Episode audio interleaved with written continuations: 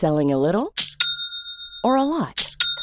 Shopify helps you do your thing however you cha-ching. Shopify is the global commerce platform that helps you sell at every stage of your business. From the launch your online shop stage to the first real life store stage, all the way to the did we just hit a million orders stage. Shopify is there to help you grow. Shopify helps you turn browsers into buyers with the internet's best converting checkout. 36% better on average compared to other leading commerce platforms because businesses that grow grow with Shopify. Get a $1 per month trial period at shopify.com/work. shopify.com/work. Extra ball. Ouais, tu poses une question et puis je fais une minute. C'est fait. Bonjour. C'est moi Orson Welles. J'aime pas trop les voleurs et les fils de pute. Salut c'est nos ciné, votre rendez-vous avec le cinéma version Extra Ball. Vous le savez, on fait ça de temps en temps, une mini-session 100% centrée sur un seul film, ou en l'occurrence un seul réalisateur. Celui qui nous intéresse aujourd'hui, c'est Wes Craven, l'un des grands noms du cinéma d'horreur grand public, je le précise, qui nous a quitté tout récemment. C'est l'occasion de retracer brièvement son parcours, de faire surtout un peu le tri dans sa filmographie. euh, filmographie pardon. On va faire ça avec mon camarade Yannick Dahan. Salut Yannick. Salut. Allez, c'est nos ciné Extra Ball, deuxième du nom, et c'est parti.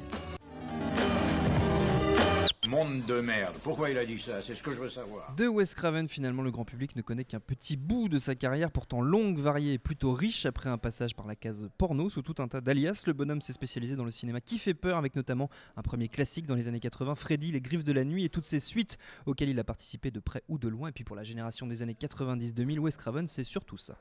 Allô? Allô? Qui est à l'appareil? Dites-moi votre nom, je vous mien. Non, pas question. C'est quoi ce bruit Du popcorn qui grille. Moi j'en mange qu'au cinéma. Bah justement, j'allais regarder une cassette. Ah oui, laquelle Oh, je sais pas encore, sans doute un film d'horreur. Vous aimez les films qui font peur Ah ah, Je ne sais toujours pas votre nom. ça vous avancera à quoi de le connaître? J'aime bien savoir qui je regarde. Voilà, Scream, évidemment sorti en 1997 en France, mais Wes Craven, c'est quand même un peu plus que ça, n'est-ce pas Yannick? Ah oui, c'est quand même quelqu'un qui a eu euh, qui a eu plusieurs phases dans sa dans sa filmographie quoi. Bon, euh, Qu'est-ce que toi tu retiens dans sa filmographie? Bah, moi, je retiens pas. euh, Bon, les Freddy, je- même si c'est quelque part victime du succès, que ce soit pour Freddy, que ce soit pour Scream, les Freddy étaient quand même malgré tout dans la tendance des films d'horreur tels qu'on pouvait les faire, très orientés ados dans les années 80. Ça partait d'un d'un super concept. Alors évidemment, euh, plus t'avançais dans la saga, plus ça se délaye, Plus plus, ça devient du grand, du grand n'importe quoi. Mais, euh, mais c'était malgré tout intéressant. Non, moi, c'est pas ce que je retiens le plus, euh, même si certains considèrent que ses premiers films dans les années 70, fin des années 70, étaient assez fondateurs.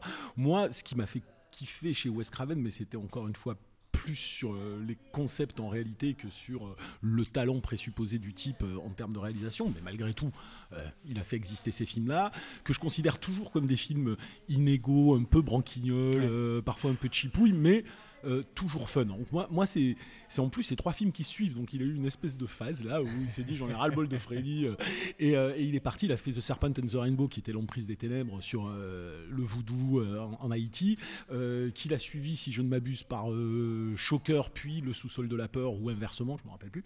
Et, et qui sont à chaque fois des idées pas possibles. Enfin, Dire un petit mot sur, notamment sur Shocker qui est quand même assez. bah, assez Shocker, c'est complètement taré avec un mec condamné à mort qui se fait griller sur la chaise électrique et qui tout d'un coup euh, s'infiltre dans les prises électriques, puis après dans la télévision. Mais ça donne un, un- un final euh, mis en abîme qui était quand même assez drôle avec, euh, avec le héros qui, grosso modo, poursuit le bad guy euh, à travers plein de shows télévisés dans la télé. Donc c'était c'était un truc un peu, un peu barge. Un peu cartoonesque aussi. un peu cartoonesque les aussi. bords, et, ouais. puis, et puis, ce qui est marrant, c'est que moi, je te cite ces trois films qui sont probablement et que je ne considère pas moi comme des films d'horreur. C'est-à-dire Oui. que quand, quand j'entends présenter Wes Craven comme un maître du cinéma d'horreur, je suis quand même assez, assez terrifié parce que pour moi, il a peut-être fait deux, trois films d'horreur euh, fondamentalement. Après, il utilise des codes, mais ça n'a jamais été un, un cinéaste de l'horreur. Il a fait, il Bah, a fait c'est- plein de choses très différentes. A- je pense qu'on a cette image-là de lui peut-être à cause de Scream qui déconstruisait justement Oui, le, bah alors, le euh, schéma du film d'horreur. On a tous entendu cette séquence où un des personnages explique ah, dans un film d'horreur il y a ça, il y a Mais ci, moi, y a moi, ça. Scream, c'était, la fin, quoi. Ouais. C'est-à-dire, enfin, Scream, Mais c'était ça a été le point d'entrée pour pas mal oui, de gens. Oui, ça a été le point d'entrée pour beaucoup de gens. C'est une transition euh, évidente. C'est bon, alors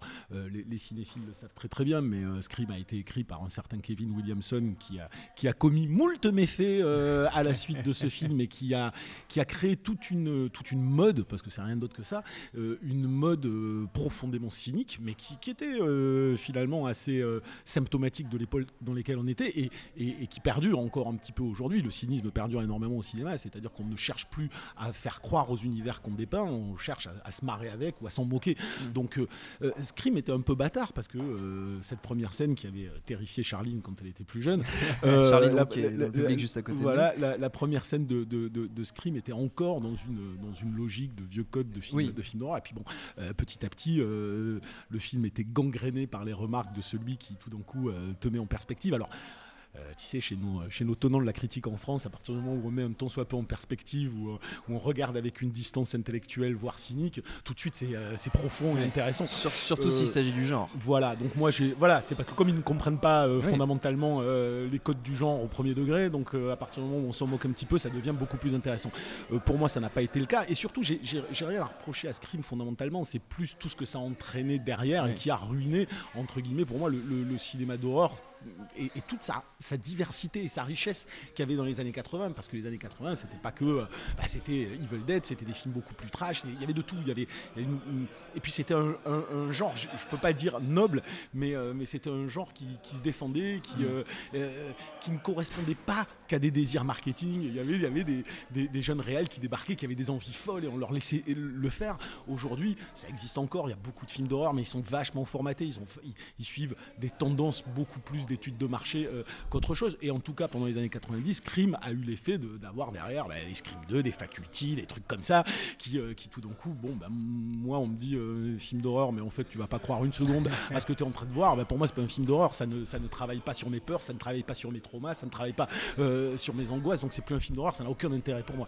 Donc c'est pour ça que Wes Craven, maître de l'horreur, non, fondamentalement. Par contre, réal intéressant qui a, qui a été victime de son succès, certes, sur des films qui sont peut-être pas ses meilleurs, mais qui à côté prouvé qu'il était capable de faire des, des, des- petites séries B euh, branquignoles, euh, un, peu, un peu tarées par moment. Moi, le sous-sol de la peur, c'est ça, moi, qui, me fait rire. Que, évidemment, on est déjà dans un truc où on n'y croit pas fondamentalement, mais cette espèce de, de couple de tarés qui séquestrent des enfants dans leur sous-sol euh, en s'habillant en cuir et en, hurlant euh, va brûler en enfer, moi, ça me fait délirer.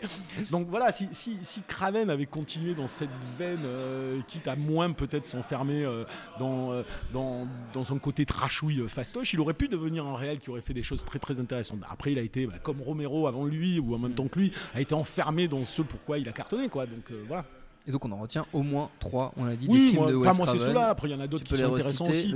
Moi, ce que je préfère, c'est l'emprise des ténèbres, Shocker et le sous-sol de la de la peur. Et tous les films de Wes Craven, les plus fameux en tout cas, on les retrouve assez facilement en DVD et en VOD. Et donc c'est à, à redécouvrir en tout cas pour une partie. Notre temps est écoulé. Merci beaucoup Yannick, merci à Jules, à la technique, au temps et au public pour l'accueil. Nos ciné version normale, rappelez-vous, c'est tous les lundis. Entre temps, on se retrouve un peu partout sur le net iTunes, Deezer, Soundcloud, Mixcloud, YouTube, Facebook, Twitter. On s'appelle Nos ciné à chaque fois. Laissez-nous des petits messages, ça nous fait toujours plaisir. En attendant, on vous dit à bientôt.